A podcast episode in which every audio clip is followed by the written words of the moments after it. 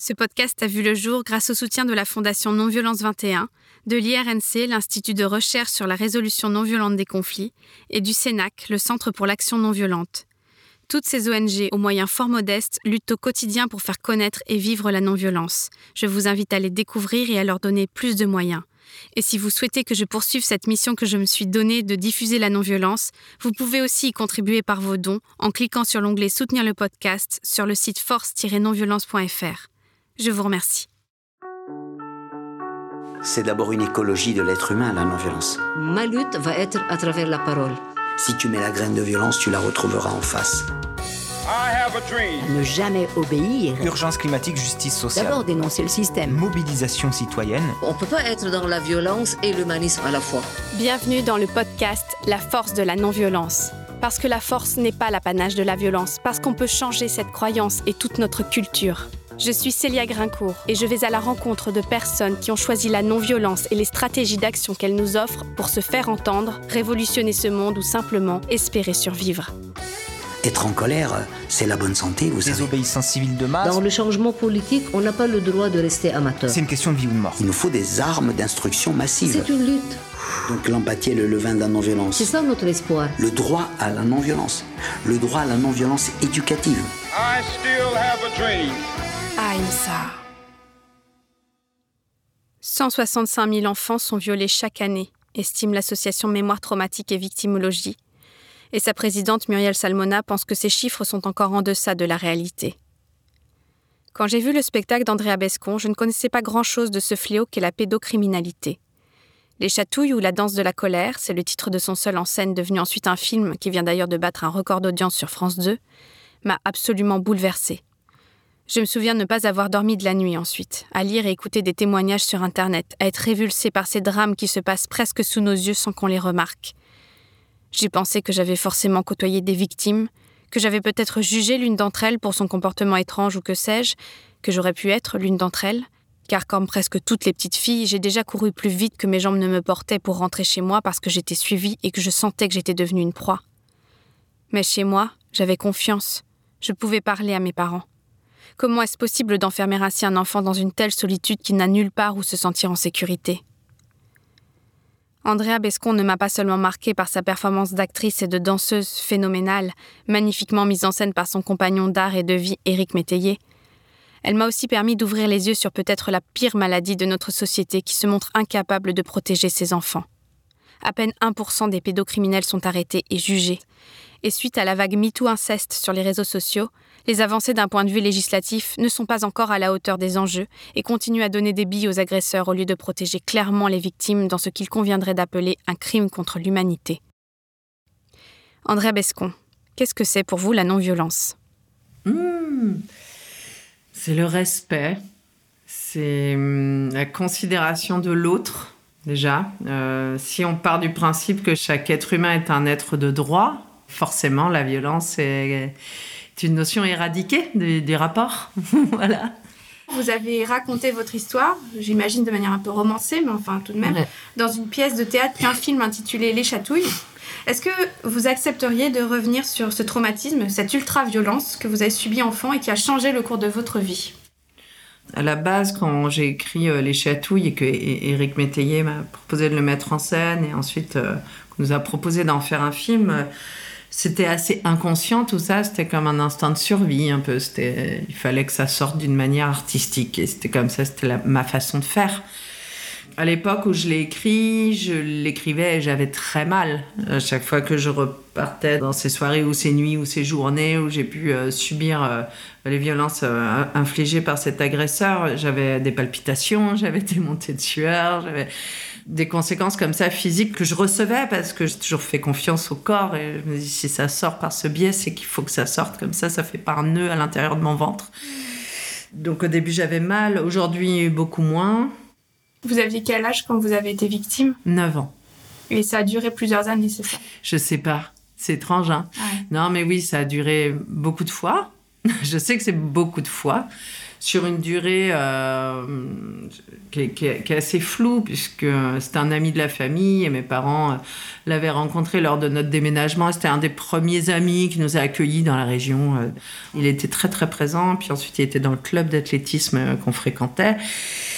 Donc ouais, c'est quelqu'un qu'on a eu dans notre entourage assez longtemps. Je dirais euh, vraiment le moment où c'est complètement arrêté, c'est quand je suis partie euh, en internat à Cannes euh, pour la danse. J'avais 13 ans, mais je pense que ça s'était arrêté avant puisque j'avais réussi à, l'empêcher de le faire.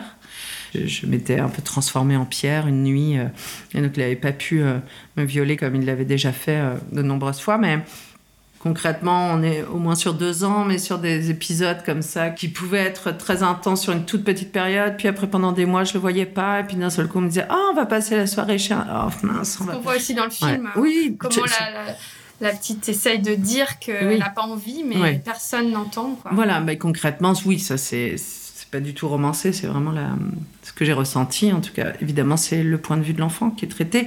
Et donc, mon point de vue dans le traumatisme que j'ai subi. Nous, c'était compliqué parce que quand il a commencé à me violer, cet homme-là, ben, on venait de s'installer euh, dans une autre région. On avait déménagé. Mes parents en ressentaient le besoin. Ils avaient besoin de changer de vie. Et, et tout était tellement. C'était comme un rêve. On est arrivé dans cet endroit et je voyais enfin mes parents heureux. Ça a forcément eu un un impact tout ça de se taire pour ne pas briser euh, l'équilibre. Je disais juste j'ai pas envie d'y aller, mais bon. Alors la pièce de théâtre s'appelait Les Chatouilles ou La danse de la colère. Ouais. Puis le film qui a suivi simplement Les Chatouilles. Qu'est-ce qui s'est passé entre les deux? Peut-être que j'étais un peu moins en colère. Peut-être que le fait d'avoir joué ce spectacle de si nombreuses fois et d'avoir rencontré tant de personnes euh, qui ont été victimes comme moi, j'ai en tout cas la compréhension du traumatisme m'a aidé à apaiser cette colère. Comprendre, ça a été vraiment important. Pas comprendre évidemment les agressions puisque c'est incompréhensible, mais comprendre les conséquences psychotraumatiques. Ça, c'est quelque chose qui m'a énormément aidé. Comprendre l'état de sidération, comprendre l'état d'emprise d'un agresseur sur une victime, comprendre tout ça. Alors, il euh, y a beaucoup d'ouvrages euh, qui m'ont sauvé en fait, euh, comme ceux de Muriel Salmona par exemple. Muriel Salmona qui a écrit le livre noir des violences sexuelles. Exactement, qui est psychiatre et qui euh, travaille sur le sujet des violences sexuelles depuis plusieurs décennies. Quand j'ai lu La consolation de Flavie Flamand, ça m'a totalement bouleversée. Je me suis reconnue dans beaucoup de faits dans son parcours. Ça a été la même chose quand j'ai lu euh, Adélaïde Von, La petite fille sur la banquise, et puis, puis plus récemment Camille euh, Kouchner et La Familia Grande. Enfin, voilà. Avant de venir au théâtre, vous avez été danseuse? Euh, vous avez fait le conservatoire, vous avez même conquis les États-Unis en tant que première femme blanche à intégrer le milieu hip-hop crump sous le nom si poétique de Snowbully, le flocon de neige. Le flocon de neige en colère. J'ai trouvé la définition de crump sur Wikipédia des plus intéressantes. Cette danse non violente malgré son apparence agressive à cause des mouvements exécutés très rapidement, de la rage ou la colère qui peut se lire parfois sur les visages des danseurs de crump, se veut être une danse représentant la vie et toute sa jouissance. Comment vous avez découvert cet univers et qu'est-ce que ça vous a apporté? Oh là là, c'était beau. C'était une grande période de ma vie. Franchement, c'est quelque chose qui m'a ouvert les yeux, le crump. Alors, j'ai découvert, comme beaucoup d'autres, beaucoup d'autres danseurs d'ailleurs, par le film de David Lachapelle qui s'appelle Rise. Je me suis dit, mais attends, mais c'est c'est moi. J'ai la chance de, de, partager ma vie euh, à ce moment-là avec euh, un danseur aussi euh, chez qui ça fait énormément écho. Et donc on est allé là-bas et on a été accueillis euh, vraiment chaudement par tous ces danseurs de crump qui sont pas des danseurs en fait, c'est pas leur métier, hein, ils font du crump comme ils marchent. C'était à quel endroit? C'était à Lancaster, c'est nord Los Angeles. Et cette danse qui part de la terre, en fait, il y a quelque chose de l'ordre de, la danse africaine aussi, hein, traditionnelle, euh, où on va chercher l'énergie, euh, l'énergie de la nature. Alors moi, je suis pas croyante en fait. Euh, beaucoup de crumpers sont croyants, sont notamment protestants. Il y a vraiment un rapport à Dieu qui est, qui est très fort. Bon, moi, c'était pas mon cas. J'allais chercher vraiment dans, dans la nature les tripes et l'humain en fait tout ce qui est organique finalement, et qui peut t'amener dans une transe, mais une transe qui est plus toi par rapport à ton histoire et ton vécu. Euh, et ce qui est le cas des crumpers, parce que généralement, euh, tous les crumpers ont des passés assez, euh, traumatisants. Et donc, cette colère, elle sort comme ça. Donc, le crump, c'est aussi une espèce de mélange de boxe, de pop euh, et, de danse tout simplement. Et enfin, c'est vraiment pousser les limites en fait, affronter l'autre, le regarder dans les yeux, s'amuser. C'est en duo, c'est en. Ça dépend. en fait, il y a des battles comme euh, bah, comme dans, dans hip hop, euh, voilà. Mais il y a aussi tout simplement des sessions et les sessions, elles sont juste là en groupe, en cercle. et puis tu vas danser au centre, et puis tu reviens, et puis tout le monde t'ambiance, et puis finalement, c'est hyper collectif et hyper généreux. Donc, euh, moi, j'avais besoin de ça à ce moment de, donné dans ma vie. Je devais avoir 25 ans. J'étais la, une des plus âgées. Alors, moi, j'étais la doyenne, en fait. 25 ans, t'es le plus vieux, tu sais, tu dis, ah ouais. Et euh, pour ça, j'ai arrêté avant tout le monde, d'ailleurs. J'avais mal au corps. Mais, euh, en tout cas, ouais, cette danse, ça, ça permet de, de rendre à l'univers ce qui nous a été infligé. toutes les violences qui m'avaient été infligées. Et quelque part, c'est euh, intéressant ce, lien à la danse parce que votre corps a été nié dans son intégrité. Est-ce que ça vous a libéré euh, du coup ce langage du corps? Est-ce que c'était une forme de d'expression euh, de cette violence? Est-ce que c'était une fuite en avant pour ne pas penser Est-ce que eh ben un peu tout ça en même hmm. temps franchement, un peu tout ça en même temps, parce que quand j'étais petite, c'était vraiment bah, l'instinct de survie. Euh, je me suis mise là-dedans à fond. Alors, avant, avant d'avoir été violée, j'étais déjà hyper passionnée hein, de, danse. Hein. c'est mon truc. Après, c'est vrai que euh, quand, quand j'ai subi les viols, euh, petite, bah, je me suis mise encore plus, encore mieux, et dans une détermination sans borne voilà, pour moi, évidemment, je serais professionnelle de danse. Enfin, il n'y avait pas photo, c'était évident. Donc, euh, et puis ça a été évident pour ma famille, parce qu'ils pas eu vraiment le, le choix. Ouais, enfin le choix ils l'ont pris quand même parce qu'ils m'ont soutenu. Ils ont. Au début, j'étais quand même deux ans dans une école euh, privée à Cannes. Euh, c'est onéreux tout ça. Donc voilà, j'ai des parents qui se sont serrés la ceinture pour pouvoir me payer ces deux ans de formation qui m'ont permis de rentrer au conservatoire parce que sinon j'aurais pas eu le niveau. Mais encore une fois, cette donc j'avais cette volonté d'en vivre, de et c'était vraiment un instinct de survie. Alors c'était un endroit où plus tard, dans la foulée, euh, à l'adolescence, où ça, oui, j'ai pu y mettre toute ma colère. Mais moi, j'étais en amnésie traumatique assez... pas très longtemps par rapport à plein d'autres victimes, mais jusqu'à l'âge de 17 ans à peu près, j'étais un peu dans... Alors, je sais pas si c'est de l'amnésie traumatique ou un déni total, mais... Euh, je j'avais oublié ces viols quoi je savais que cet homme-là m'avait fait du mal, il y avait un truc bizarre, euh, j'avais un rapport bizarre à cet homme à qui je revenais dire bonjour à chaque fois que je revenais en vacances euh, dans la région, ce qui paraît dingue, et pourtant qui voilà, cette situation d'emprise euh, qui est incroyable, en effet. Et quand j'ai eu 17 ans, j'ai compris ce qui n'allait pas, et j'ai compris que c'était ça, et toutes les images me sont revenues très très distinctement. Il y a eu un événement déclencheur? Ben, je, je C'était la première fois que j'avais un petit copain, et super, hyper bienveillant et tout. Et puis c'était les premières relations sexuelles et là, ça m'a vraiment. Euh, je me suis dit, il y a un problème là. Hmm. Ça va pas. C'est pas normal. Ouais, vous vous sentiez décorrélé de votre corps? Complètement. J'ai lu dans une interview que quand vous l'avez revu, il a compris que vous aviez compris. Ouais, mais c'est l'emprise en fait. C'est après il a compris parce qu'il sait très bien ce qu'il m'a fait. Donc il savait quand même, c'était un homme qui, qui, se savait en danger. Puisque. Euh, Forcément, euh, déjà avant moi, hein, une de ses victimes était allée porter plainte, sa nièce en l'occurrence. Sauf que euh, je ne sais pas comment a été menée l'enquête, mais en tout cas, il a été, euh, il n'a pas fait de prison et il a suivi une, thérapie. Enfin, mais bon, en vérité, il continuait puisqu'il avait sa stagiaire dans, son commerce qu'il continuait à violer régulièrement. Donc bon, oh malheureusement, oui, ça n'a pas marché. Non. Donc derrière, effectivement, là, les gendarmes ont dit bon, c'est pas possible on laissera pas passer ça. Et, ils ont vraiment mené l'enquête. Ils l'ont interpellé, il était en garde à vue et il a fini par avouer puisque euh, les gendarmes ont dit mais on sait que, que vous avez violé ses enfants. Et, euh, de toute façon, euh, il n'y a pas photo, c'est le même rituel pour, pour toutes. Enfin bon. Alors, qu'est-ce que ça a été votre cheminement pour aller jusqu'à porter plainte? Parce que beaucoup de victimes, en fait, ne vont pas jusque-là.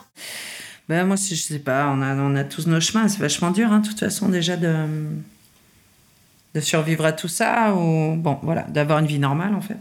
Moi j'ai eu besoin de porter plainte parce que euh, je savais qu'il devenait grand-père de petites filles. J'avais compris que c'était un violeur de petites filles pas de petits garçons puisque c'était pas attaqué à mon frère heureusement ni à ses fils a priori.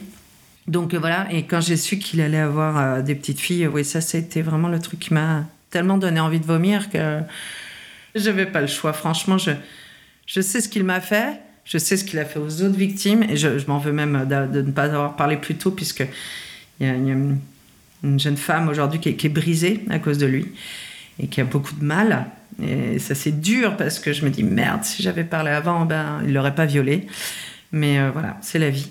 Mais euh, c'est vrai que ça, ça a été une grande part de ma reconstruction, de savoir qu'on avait sauvé ses enfants en parlant, en témoignant les, les victimes que nous étions. Et ça, c'est quelque chose qui aide à se reconstruire.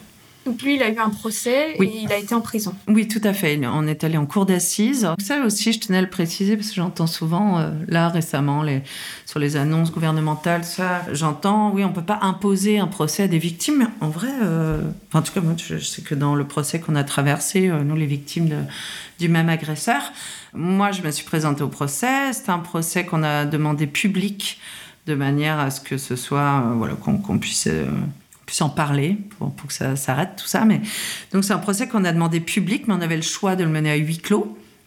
Et euh, une des victimes, notamment la plus jeune, n'est pas venue témoigner. Donc quand, quand on est victime, on peut porter plainte et on peut ne pas aller au procès. Je veux dire, euh, on n'est pas obligé d'être physiquement présent et de se confronter à l'agresseur en cour d'assises. Donc euh, il faut réfléchir aussi à tout ça. Vrai quand j'entends euh, des personnes politiques dire euh, non, non, mais un procès c'est aussi destructeur pour les victimes et puis il faut les protéger. Non, mais déjà, attendez, déjà protégez-nous avant et puis ensuite laissez-nous le choix en fait. Et on a le choix. Laissez-nous l'opportunité de porter plainte toute notre vie. En fait, actuellement, seuls sont imprescriptibles les crimes contre l'humanité. C'est ça. Alors en référence à, la Shoah, bien sûr. Oui, sauf que c'est un crime quand même contre l'humanité. C'est ce que je défends parce que je, je dis, mais en fait, on, brise l'intégrité euh, d'un enfant, donc on l'empêche de grandir, on l'empêche de se constituer, on l'empêche d'être un citoyen équilibré, en fait. On le plonge dans une mort psychique. Une mort psychique, c'est invivable par définition. Donc euh, oui, le crime contre l'humanité, il existe bien. Et notamment parce que ce ne sont pas des faits isolés, mais que c'est un système qui a été mis en place il y a des millénaires, hein, euh, malheureusement, autour de la domination, du, rapport dominant-dominé. Alors on parle beaucoup du patriarcat et comment on a laissé euh, la domination comme ça s'exercer au fil des siècles d'un certain groupe de personnes. Et puis finalement, on se rend compte que ce ne sont pas des agresseurs isolés. Non, c'est un système. Donc en ça, oui, c'est un crime contre l'humanité, puisque c'est un système qui détruit les fondations d'une société. du coup, actuellement, qu'est-ce que c'est quoi le délai de prescription? Alors, actuellement, depuis euh, la loi Chiapa qui a été votée en 2018, euh, les délais de prescription étaient rallongés à 30 ans après la majorité. Donc, en fait, si on avait, alors attention, c'est pas rétroactif. D'accord? Les lois ne sont pas rétroactives. C'est-à-dire que si une victime a moins de 38 ans en 2018, elle peut bénéficier de ce rallongement des délais. Si elle a plus de 38 ans en 2018, elle ne bénéficie pas du rallongement des délais et ça reste à 20 ans après la majorité. Donc voilà, et, ça c'est que en cas de crime, donc en cas de viol avec pénétration. Tout ce qui est délit, ce qui est abominable hein, pour moi, un viol est un viol, je veux dire, euh, caresser les fesses d'un enfant est aussi euh, destructeur que... Euh, que d'essayer de le pénétrer. Mais enfin, euh, voilà, tout ça pour dire que les délits, eux, euh, bénéficient de 10 ans de moins euh, à chaque fois. D'accord. Pour revenir un petit peu à votre parcours artistique, parce que en fait tout est relié chez vous, tellement imbriqué que c'est difficile de faire. il n'y a pas de part des choses, non. Et il y en aura de moins en moins. Est-ce que la parole, donc le théâtre, quelque part, les mots, vous ont permis d'entamer un dialogue avec votre blessure? Oui, oui, oui, puisque en effet, euh, jusque-là, enfin jusqu'à ce que je rencontre Eric Métayer, en fait, j'étais vraiment dans un rapport très physique par rapport à ce, traumatisme. Et j'avais jamais ouvert un livre, jamais un témoignage sur le sujet, jamais. Ah non, non, c'était très très tard. Enfin, moi, j'ai vraiment fait les choses à l'envers, puisque j'ai porté plainte, j'étais quand même relativement jeune, il y a eu un procès en cour d'assises, l'agresseur est parti en prison. Mais finalement, tout ça, qu'est-ce que j'avais subi Ça, oui, je savais. Euh, je savais pas qu'on était si nombreux à l'avoir vécu, etc. Donc en fait, euh, quand j'ai commencé à m'exprimer, parce que quand j'ai rencontré Eric, c'était sur de la danse, et, lui m'a dit, mais attends, t'as vraiment un truc pour le théâtre, faut que tu interprètes, faut que tu parles. Et donc je commençais à parler sur scène à travers une pièce plutôt comique. Et là, je me suis rendu compte de l'impact de la voix Et puis bon, notre vie a changé puisqu'on a décidé de fonder notre famille, tout ça. Donc voilà, c'était un vrai virage pour moi en fait, mes 30 ans. Euh. Donc euh, à ce moment-là, euh, effectivement, quand j'ai commencé à vouloir fonder notre famille et que, j'étais enceinte d'abord de mon premier enfant, puis ensuite de mon deuxième, ils ont 16 mois de différence, nos petits, donc c'est très très rapproché. Ah et en fait, ces deux grossesses d'affilée m'ont replongé dans, dans mon passé et j'ai eu peur d'être maltraitante.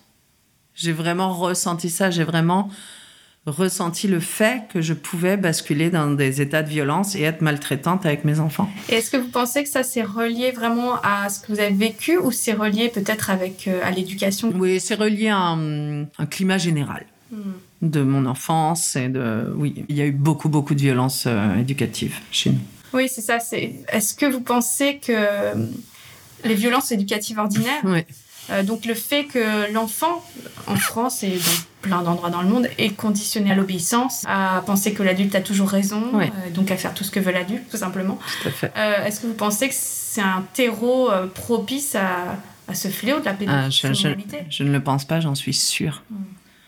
C'est le terreau. À partir du moment où notre enfant, on ne le considère pas comme un être de droit, qu'on le soumet qu'on lui demande d'obéir, qu'on lui demande de se taire, qu'on le punit, qu'on ne lui laisse pas la parole, qu'on le frappe s'il dit quelque chose et qu'on le traite de menteur, forcément c'est un enfant qui sera une proie euh, potentielle pour les pédocriminels et, les pédocriminels euh, savent repérer les enfants en, état de vulnérabilité. Ils les détectent. Ils ne vont pas vers les enfants qui vont s'exprimer à la maison, ils vont pas vers les enfants qui sont libres et, euh, euh, je ne parle pas de là de, de, l'inceste, hein, évidemment, mais là déjà sur l'extra-familial, en tout cas, oui, ça c'est le cas. Et puis on le voit aussi hein, dans l'ouvrage de Camille Kouchner, dans la Familia Grande, on voit qu'Olivier Duhamel utilise une, une, période de vulnérabilité terrible pour la famille pour violer Victor Kouchner.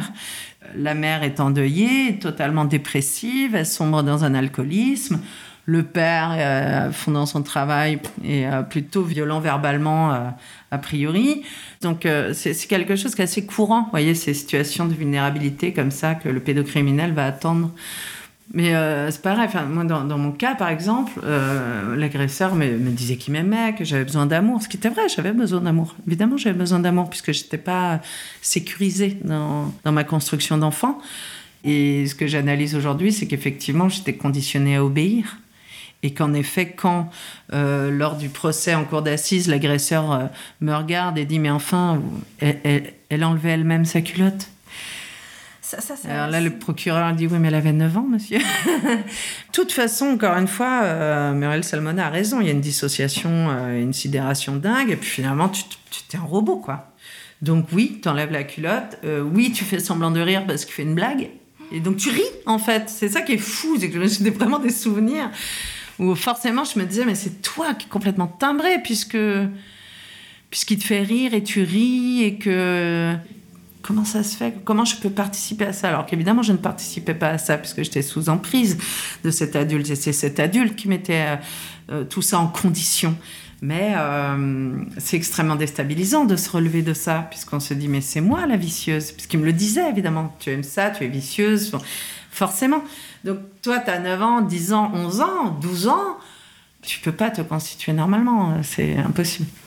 Moi, j'ai continué à être une enfant très, très enjouée hein, pendant toute cette période-là. Alors, j'étais vraiment pas une enfant qui s'est enfermée dans un mutisme, au contraire, en fait. J'étais encore plus solaire, encore plus. C'est fou, hein.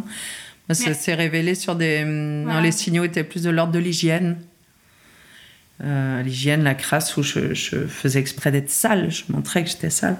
Oui, justement. Et alors, comment repérer les signes si on est confronté, euh, par exemple, je sais pas, j'imagine les instits quand on sait qu'il y a deux enfants par classe, mm. ou même dans notre entourage proche. Euh. Déjà, on voit que les enfants parlent hein, souvent. En fait, ils révèlent hein, ce qu'ils ont subi par plusieurs. J'ai lu une enquête de, de, Patrick Jean là récemment qui s'appelle La loi des pères. J'encourage vraiment tout le monde à lire ça. C'est une enquête vraiment extrêmement bien menée qui montre quand même énormément les failles de la justice. Mais euh, les enfants montrent, les enfants parlent. En fait, c'est nous qui recevons mal. On n'écoute pas. Pas assez, non. Donc euh, c'est aussi tout un regard de la société à porter euh, sur ces violences-là, ne pas minimiser. Mais en tout cas, oui, l'enfant révèle par des attitudes parfois très sexuées par des problèmes d'hygiène, il va euh, révéler par des, cauchemars constants, une attitude qui va être euh, littéralement différente par rapport à d'habitude. Enfin, il envoie des signaux, l'enfant. Il faut les recevoir. Alors, si on a un dialogue constant et équilibré avec un enfant dès le début de sa vie, on va saisir tout de suite euh, le problème. Et d'ailleurs, l'enfant va aller vers un adulte de confiance pour révéler ce qu'il subit. Il va en parler, il va le montrer. Et vous, vous n'avez jamais euh, parlé? Ah ouais, non, alors moi, non, pas du tout. Et justement, ça me fait vraiment penser. Euh, c'est dans un précédent épisode, j'ai rencontré euh, Yazid Kafi, qui est un ancien détenu, qui a connu une révolution personnelle le jour où quelqu'un, pour la première fois, a posé un regard bienveillant. Oui. Et ça me rappelle un petit peu comment vous parlez de votre rencontre avec Eric Métayer, qui vous a ouvert les portes du théâtre, mais ouvert les portes aussi de, d'un regard nouveau sur vous. Mais c'est ça, c'est-à-dire que j'ai vu dans ses yeux euh, quelqu'un qui d'abord ne me jugeait pas et jugeait pas. Euh, j'étais en plus, je l'ai rencontré à une période où j'étais vraiment encore euh, très mal. Enfin, j'étais au plus mal d'ailleurs, puisque je, ne comprenais pas pourquoi, après avoir amené mon agresseur en cour d'assises, avoir entre guillemets contribué à sauver des vies, pourquoi j'allais aussi mal, quoi. Pour moi, ça n'avait pas de sens. J'avais fait le travail je comprenais pas. Et donc, euh, c'était encore pire. C'était encore pire. Les addictions étaient redoublées. On avait, j'avais, euh, j'allais très mal, quoi. Est-ce que vous aviez un comportement addictif? Oui, oui, oui, énormément. Alcool, drogue, beaucoup, beaucoup. Finalement, toutes ces failles, on me les reprochait constamment. Tu as trop d'énergie. Tu es trop en colère. Tu es trop radical. Tu es trop, euh, je sais pas, violente. Tu es trop. Enfin, j'étais trop tout, tout le temps. Et lui, il a vu une matière extraordinaire pour euh, oui, aussi. Mais je crois que de toute façon, euh, il fallait qu'on se trouve, euh, lui et moi. C'est mon âme sœur. J'aimerais vraiment vous poser cette question parce que ça m'a beaucoup touchée dans le film. alors, je ne sais pas si c'est complètement vrai, ce qui est dans le film, mais je trouve que la relation à la mère est, est tellement difficile. Mm. Comment vous, vous, arrivez à, vous êtes arrivé à vous reconstruire sans cette compréhension maternelle? Ah, C'est dur. Hein. Après, je... ce qui est très ambigu dans ce parcours, c'est que moi, j'ai une mère qui est venue avec moi au commissariat, qui était à cour d'assises, qui allait voir l'agresseur pour lui dire euh, Andrea m'a parlé, je la crois. Enfin, donc, il y a quelque chose de d'engagé. Et, c'est après, dans la foulée, que finalement tout a été minimisé, que finalement c'était pas si grave tout ça et qu'on s'en fout et que bah, c'est bon, euh, sois heureuse et nous saoule pas avec ça et puis euh, on en a marre de ton mal-être. On va pas prendre des vessies pour des lanternes. Je me souviendrai toujours de, ce, de cette expression il ne faut pas prendre des vessies pour des lanternes. D'accord? Ah Moi j'ai besoin du coup de, de, me construire loin d'elle, mais pour plusieurs raisons. Il y, a, il y a eu ça, il y a eu cette minimisation sur laquelle j'ai mis un voile au début. Je dis bon, ok, c'est pas grave, elle comprend pas. Peut-être qu'elle-même a vécu des choses qui lui paraissent bien plus graves, qui sont peut-être de l'ordre de l'inceste. Je sais pas, je pense. Mais euh, après, c'est sa vie. Elle en parlera un jour ou pas, euh, si elle en a besoin. Mais donc, je me suis dit, bon, par comparaison, peut-être que ce que j'ai subi par l'ami de la famille euh, lui paraît pas très grave. Hein en l'occurrence, être violée à côté de son petit frère de 7 ans, c'est pas très traumatisant. Mais euh, je sais pas, c'est très étrange. Mais après, non, ça a été aussi quand mes enfants sont arrivés au monde, mm. euh, où on était encore en contact avec ma mère à ce moment-là. Euh, je me suis aperçue de l'énergie maltraitante qui se mettait en place à l'intérieur de moi, de la reproduction d'un schéma qui m'avait, moi, complètement bousillé et que je ne voulais pas reproduire et en même temps une influence euh, maternelle qui disait mais de toute façon il n'y a que par l'autorité et la violence éducative ordinaire que tu pourras euh, élever tes enfants. Donc j'ai eu besoin de m'extraire de tout ça, j'ai eu besoin de dire bon bah écoute stop, euh, je ne peux plus. Donc voilà c'était une décision difficile mais mûrement réfléchie. Après oui se reconstruire sans sa mère alors qu'elle est vivante et que j'essaie de faire la part des choses. je je me dis, c'est quelqu'un qui m'a appris la volonté, qui m'a appris euh, la rigueur, le travail. Euh, je, vais euh, cuisiner le, gâteau de notre enfance, le mocha au chocolat, pour notre fils qu'il adore, en disant, bah, c'est ma mère qui me l'a appris. Donc en fait, je ne rejette pas tout. Ce que je sais aujourd'hui, c'est qu'on n'est pas compatibles, puisque nous n'accédons pas à la même vérité. Mais tant pis. Et si on se parlait, c'est le titre de trois petits livres que vous avez écrits illustré par Mathieu Tucker. Ouais, Mathieu Tucker, in English. pour aider les enfants à parler de tout sans tabou. Donc il y a plusieurs âges, 3, 6 ans, 7, 10 ans et après 11 ans. Ouais. Euh, L'idée que vous amenez, donc, c'est d'informer les enfants sur leurs droits. Euh, nous, ces ouvrages, on les a écrits surtout pour euh, établir un dialogue entre enfants et adultes. C'est-à-dire, évidemment, informer l'enfant sur ses droits, sur les interdits clairs de la société, qui puisse apporter des clés. C'est-à-dire, les clés, c'est quoi? C'est il y a des numéros d'urgence, il y a des psys qu'on peut contacter, gendarmes, police, le 119 en l'occurrence, et, et faire comprendre aussi aux adultes que de d'instaurer un climat bienveillant pour son enfant, c'est aussi le protéger. Être en mesure de l'écouter, de le comprendre et de converser avec lui tous les jours, c'est le protéger. Établir une relation saine et complice avec son enfant, c'est le protéger. Favoriser son autonomie, c'est le protéger. Dire à un enfant, bah, dès que tu as 3-4 ans, que tu arrives à te bouger tout seul, utiliser tes mains, tes pieds et tout, tu vas prendre ton petit bain, etc. Bah, regarde, tu vas t'essuyer tout seul, voilà, là tu prends ton petit savon, tu supervises, mais en tant qu'adulte, tu n'as plus à mettre les mains sur les parties intimes de, de- de ton enfant dès qu'il est autonome. Et lui apprendre que c'est bien à lui. quoi. Exactement, que c'est bien à lui, que personne n'a le droit d'y toucher, et que si quelqu'un le faisait, ce n'est pas de sa faute, ce n'est jamais de sa faute. Mais que c'est interdit. Il n'y a que lui qui, euh, qui peut découvrir, découvrir son corps. Donc euh, voilà, le, but de cet ouvrage, c'est surtout ça, euh, permettre euh, aux familles de, se retrouver aussi autour de, choses qu'on perd au fur et à mesure de, des années qui passent, c'est-à-dire déjà, je sais pas, éteindre la télé, les écrans quand on se met à table et demander, tiens, qu'est-ce que, comment s'est passée ta journée? Qu'est-ce qui s'est passé? Parce que c'est là aussi on détecte les problèmes.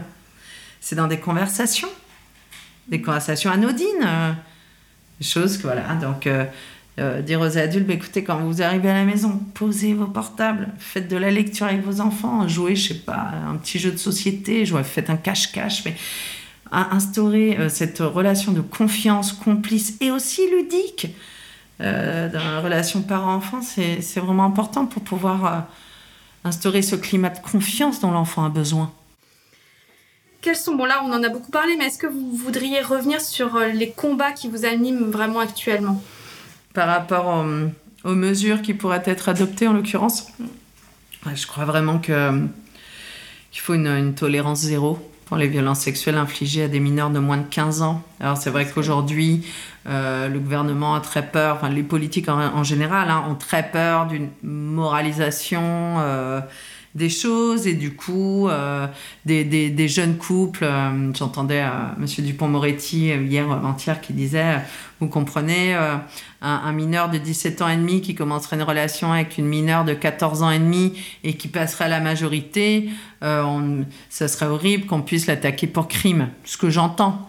En même temps, un viol reste un viol. voilà, exactement. Et en plus, on est dans des principes énormément autour de ces âges de viol en réunion, etc., qui sont.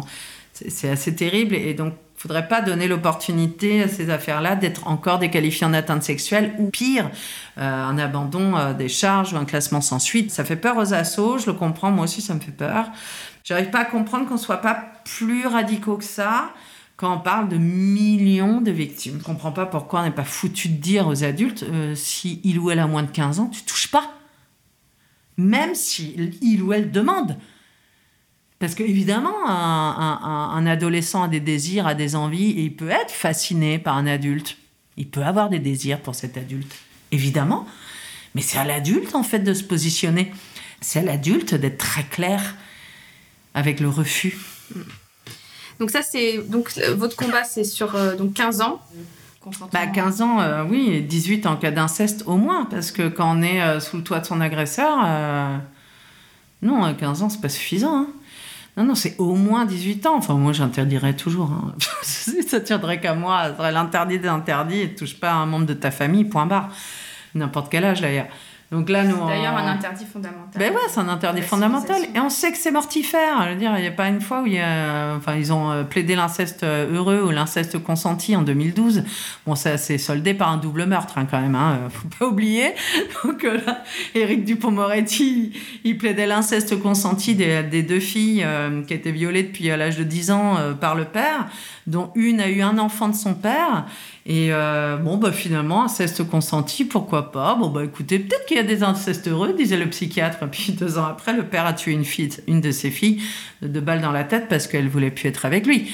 Bref, c'est assez, euh, assez déconcertant puisque euh, moi, quand je, quand je dis tout ça, j'ai l'impression d'être hyper radical. On me regarde un peu avec des grands yeux des fois en me disant, mais enfin c'est quand même beaucoup, c'est un peu, c'est radical, j'ai entendu ce terme, vous êtes radical. Ah bon, bah oui, oui, bah ok, je suis radical. Euh, on ne devrait pas tergiverser sur la protection de nos enfants. Et je veux dire, tu vas chercher des clopes, euh, euh à moins de 18 ans, on va te demander ta carte d'identité. Euh, pour l'alcool, c'est pareil. donc comment ça se fait que l'adulte porte la responsabilité de dire, hop, hop, non, non, hé, hé, t'as moins de 15 ans, je vais pas te donner un rhum orange. Mais par contre, en ce qui concerne une pipe, oh bah finalement... vas-y. Non, c'est à toi, en tant qu'adulte, de dire non. J'ai lu que vous étiez une admiratrice de Rosa Parks, cette femme euh, afro-américaine qui la première a refusé de céder sa place à un blanc dans un bus. Et il y a une citation d'elle que j'aime beaucoup. J'ai appris au fil du temps que lorsque nous sommes fermement résolus, la peur diminue. Savoir ce qui doit être fait fait disparaître la peur. Est-ce que vous avez encore peur, Andrea Bescon? On dirait pas, comme ça, vous écoutez. Non, j'ai peur que ça change pas, en fait. Hmm. Franchement, ça, c'est une vraie peur. C'est quelque chose qui m'empêche de dormir beaucoup. La peur euh, qu'on soit pas capable, les adultes, de prendre vraiment les choses en main, alors que aujourd'hui, là, en ce début d'année 2021, c'est le moment. Et si on le fait pas maintenant, on le fera jamais. Donc oui. Pourquoi bah, c'est le moment à cause de MeToo inceste Oui, parce qu'il y a eu cette déflagration grâce à Camille Kouchner, qui a tellement bien décrit ce phénomène d'emprise euh, autour de l'inceste.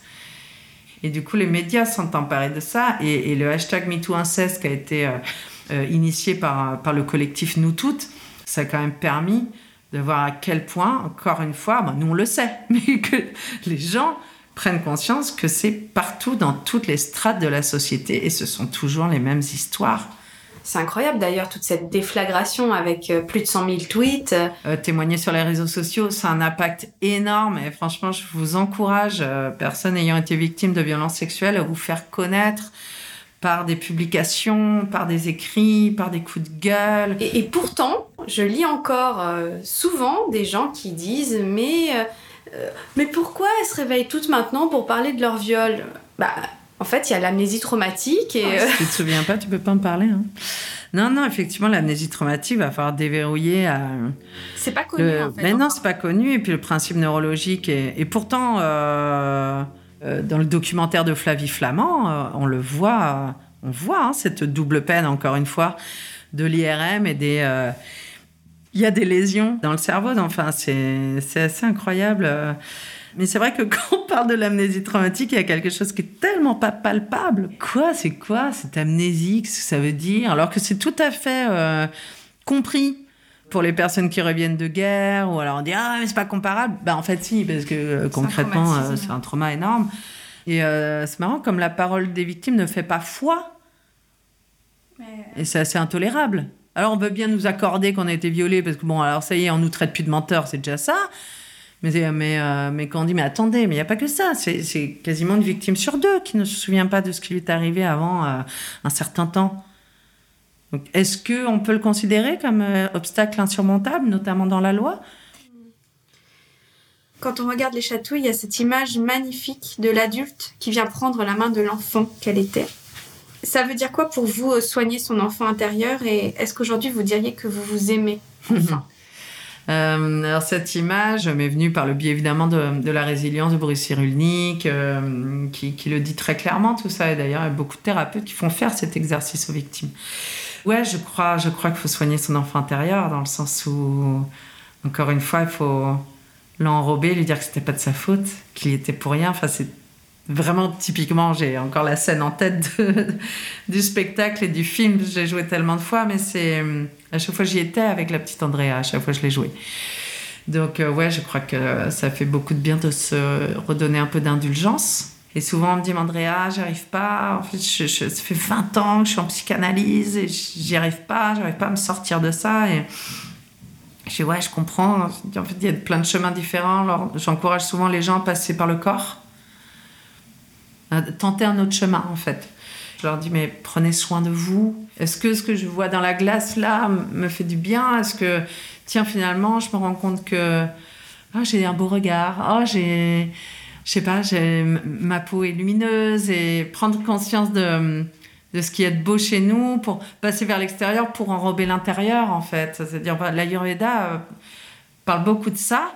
Euh, ce qu'on mange, ce qu'on boit, ce qu'on comment on dort, euh, le sport qu'on va faire, qui va générer aussi cette montée d'endorphine, qui est absolument essentielle pour l'état psychologique, en, allant un peu chez le coiffeur, un peu, enfin je sais pas, s'habillant comme on a envie de s'habiller, prendre soin de soi, se rendre plus beau dans le regard de l'autre, ben, n'empêche que ça aide. C'est quoi la société que vous voulez laisser à vos enfants? Bah, j'aimerais une société plus bienveillante à l'égard des enfants, plus protectrice.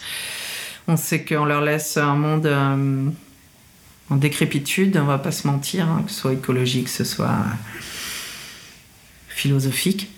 Donc, euh, au moins euh, me dire qu'on a eu un passage sur cette planète où on a pu essayer de faire grandir cette protection autour de l'enfance, de bousculer un système qui est tellement ancré Franchement, ce système de, domination, j'aimerais bien que ça vire une fois pour toutes. Alors, ça va mettre du temps, mais en tout cas, quand même, euh, on est quand même sur la bonne voie.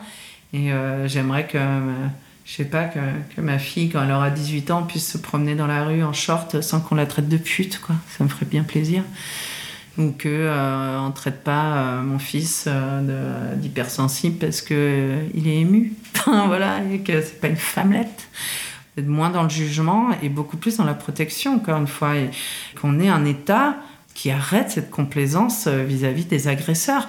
Alors, euh, on sait hein, qu'on a un souci euh, de budget au ministère de la Justice, on sait que ce que nous, on demande, cette tolérance zéro sur les moins de 15, sur une ouverture des cours d'assises, c'est un coût exorbitant et on sait qu'aujourd'hui, la justice, le ministère de la Justice n'est pas du tout en mesure de combler ces demandes, enfin en tout cas de, remplir euh, ce, contrat-là, puisque c'est ridicule le budget de la justice en France.